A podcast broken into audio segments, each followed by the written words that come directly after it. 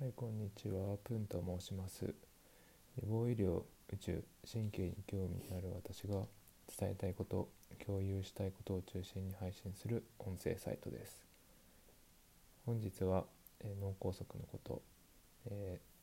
ー特に、えー治療、えその後の、まあ予防についてのお話をしていきます。前回は脳梗塞の具体的な症状えーそもそも脳梗塞とはどういう病気なのかということについてお話ししました。軽く復習をすると脳梗塞というのは脳に行っている血管が詰まってそれによって脳の細胞が死ぬことによってその細胞が司っている機能具体的に言うと右手を動かすであるとか左手で冷たい熱いを感じるといった、えー機能がなくなって症状が出るという病気です。具体的な症状については喋れなくなるとか手が上がらなくなるとか口が曲がってしまうなどの症状ですね。本日は、具体的な治療についてのお話です。脳梗塞の治療というのは厳密には、えー発症脳梗塞になってから、えー数時間以内というふうな制限があるものしかありません。一般的に飲んでるお薬内服のお薬でというのは治療ではなくて進行予防とか再発予防というふうに呼ばれているものです。戻りますけども、えー治療というのは具体的に言うと、えー血栓溶解療法といって点滴で、えー血液を強力にサラサラにするお薬を使うものもしくは血栓回収療法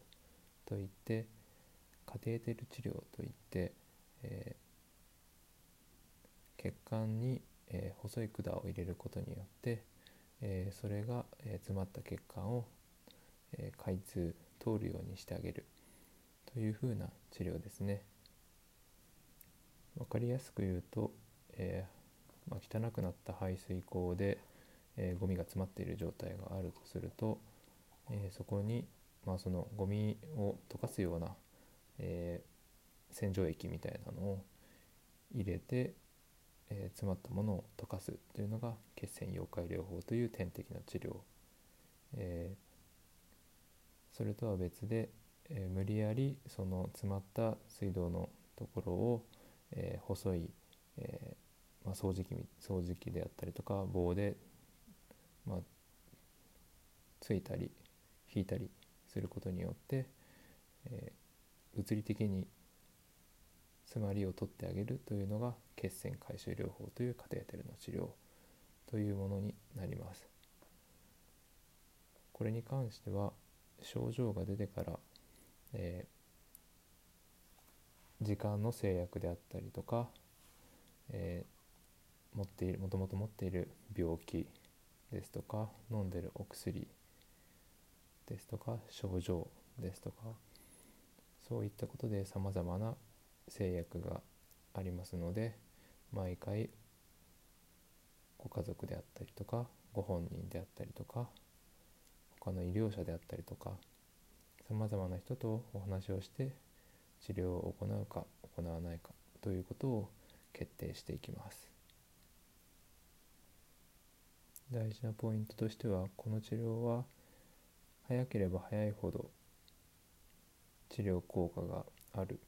もしくは時間に制約がある治療なので症状が出た際はなるべく早く病院に行くということです。次に、えーお話しするのは脳梗塞の、えー進行予防二次予防と呼ばれる、えー内服のお薬についてです。内服のお薬というのは主に 2, つに分けることができます、えー血液サラサラのお薬というふうに、え呼ばれている一般的に分かりやすく話されていると思うんですけども抗血小板薬というものと抗凝固薬というものに分かれます。簡単にはお話しすると抗血小板薬というのが急流ですね。流れが速い血管。